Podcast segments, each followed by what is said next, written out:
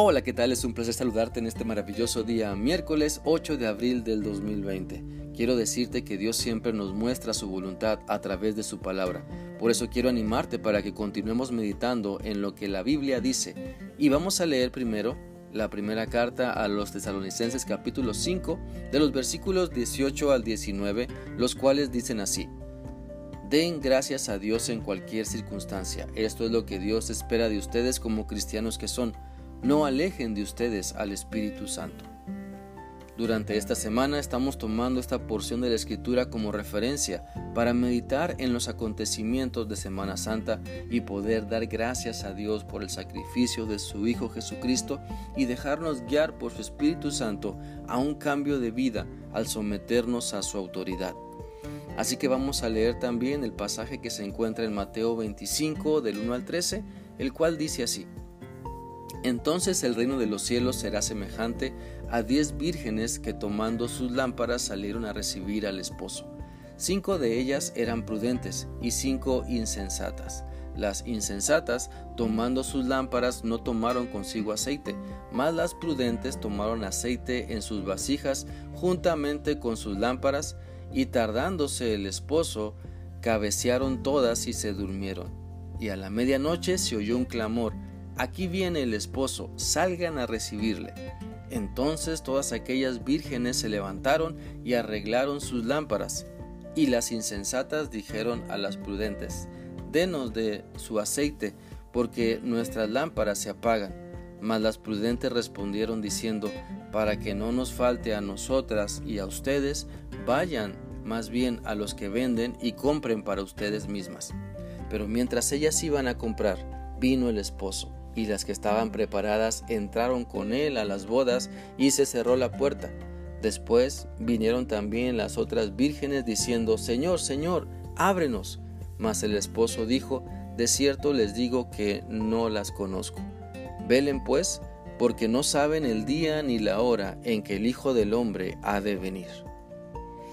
A través de esta porción de la escritura podemos entender la gran importancia de siempre estar alertas, viviendo de acuerdo a lo que nos dice la Biblia, viviendo en obediencia a nuestro Señor Jesucristo y guiados por su Espíritu Santo, porque no sabemos el día ni la hora en que Jesucristo regresará por sus fieles.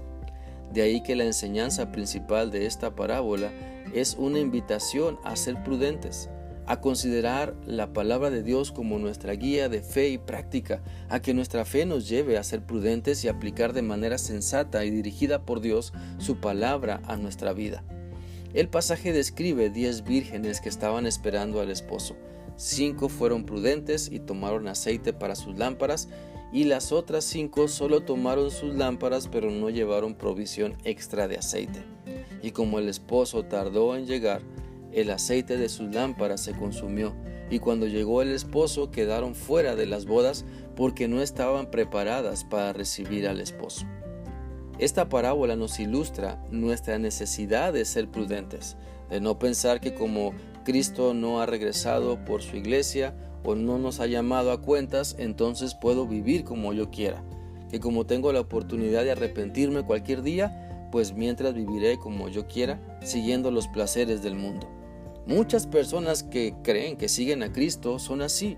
Muchos cristianos están hoy con un pie en la iglesia y otro en el mundo.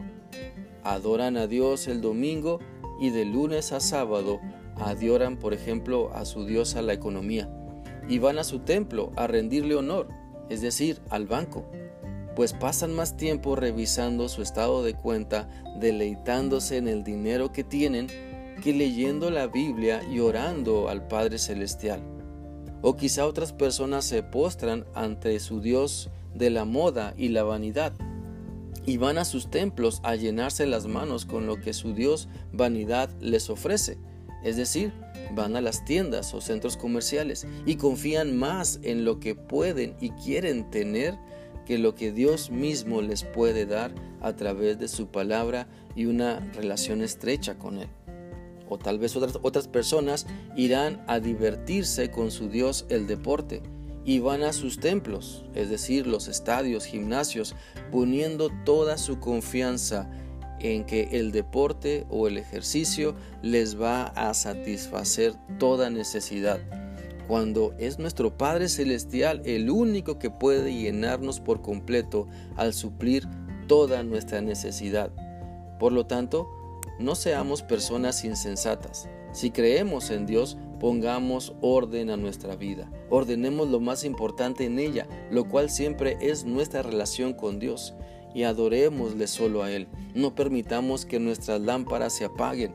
No dejemos que nuestra lámpara del amor se apague y eso nos lleve al rencor y a la amargura. No dejemos que nuestra lámpara del servicio se apague y no veamos la necesidad que Dios pone delante de nosotros para que hagamos algo. No permitamos que la lámpara del Espíritu Santo se apague y nos desviemos a creer que podemos encontrar plena satisfacción fuera de Dios. Las cinco vírgenes que gritan desde afuera, las insensatas, nos recuerdan que tenemos que ser prudentes. Nadie quiere estar en el banquillo de los insensatos, de los que no usaron sucesos para que Dios les dirigiera en verdad y en amor.